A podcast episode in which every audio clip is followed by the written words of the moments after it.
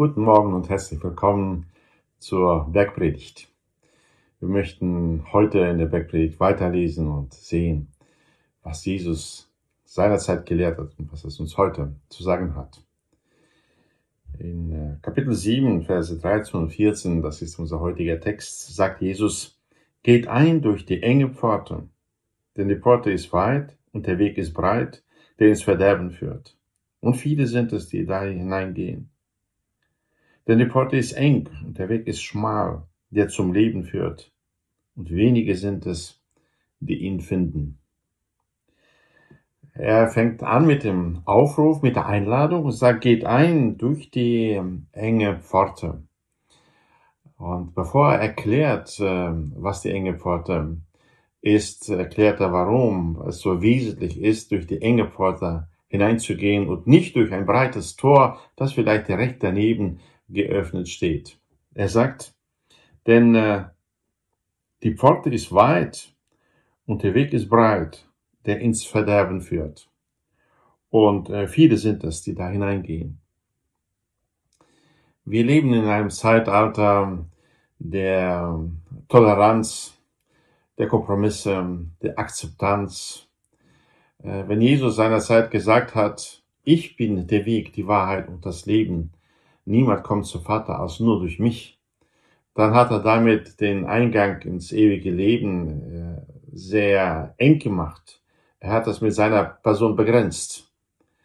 Äh, es gibt keinen anderen Weg. Heute neigen wir dazu, ähm, gesellschaftlich, aber auch viele christlichen Kreise neigen dazu, alles für recht und okay und gut zu erklären, was Jesus irgendwie auch noch erwähnt oder zumindest wo, wie auch immer gearteter Glaube vorhanden ist.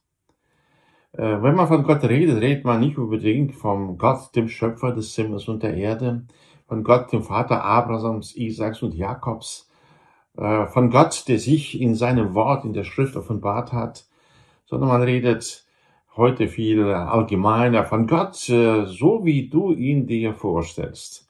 Das finden wir auch in christlichen Anleitungen, Jüngerschaftskursen, diese Ausdruckweise. Gott, wie du ihn dir vorstellst. Und für die Postmoderne scheint das äh, selbstverständlich zu sein, dass jeder sich selbst seinen Gott zurechtzimmert. Ja, und äh, Salomo hat schon gesagt in äh, Sprüche 21, Vers 2, jeder Weg eines Menschen ist recht in seinen Augen, aber der Herr prüft die Herzen.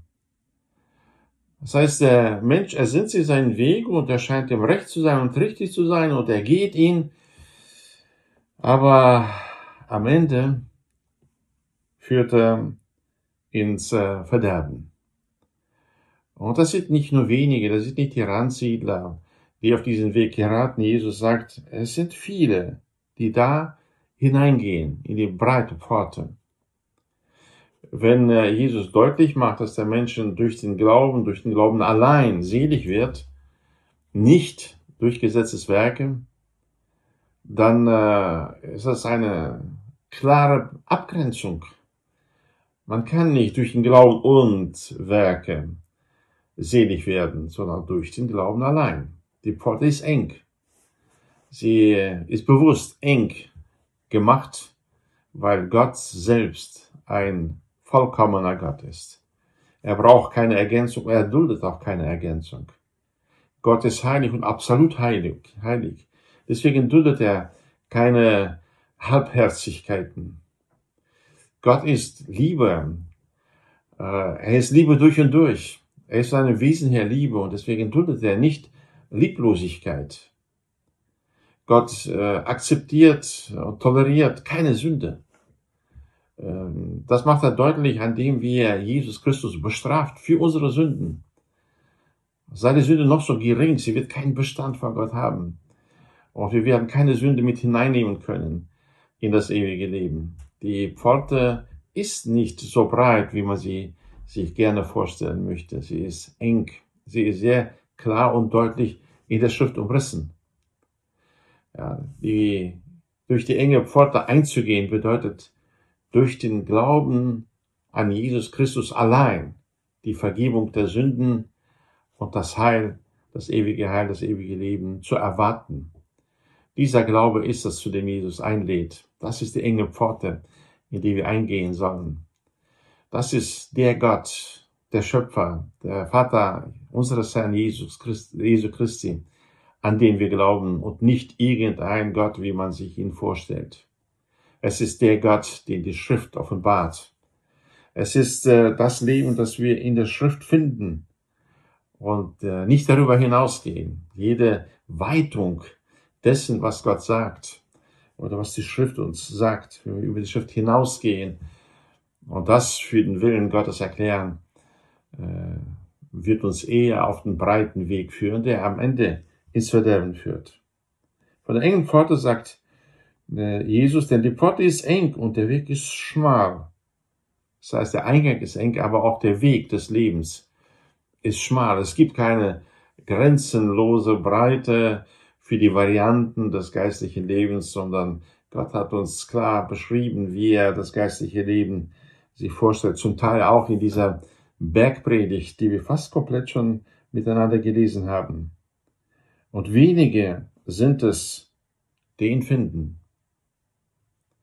Und deswegen erstaunt das nicht sehr, dass die Mehrheit, die große Mehrheit der Menschen an dieser Pforte vorbeischlittert und lieber den breiten Weg wählt. Und dieser Weg scheint ihnen recht zu sein in ihren Augen. Sie vertreten ihn oft mit Überzeugung. Und äh, dennoch ist er oft ebenso logisch wie falsch und führt am Ende ins Verderben. Und das ist das Tragische. Der schmale Weg durch die enge Pforte und der schmale Weg, er führt zum Leben, und hier ist das Wort gewählt, das im Neuen Testament meistens auf das ewige Leben bezogen wird. Da hinein führt die schmale Pforte, der schmale Weg. Lasst uns diesen Weg suchen, lasst uns diesen Jesus suchen, der uns in der Schrift offenbart ist. Lasst uns an ihn glauben und ihm folgen, dem, was er sagt, zum Teil auch in dieser Bergpredigt sagt. Das ist der schmale Weg. Und er führt zum Leben.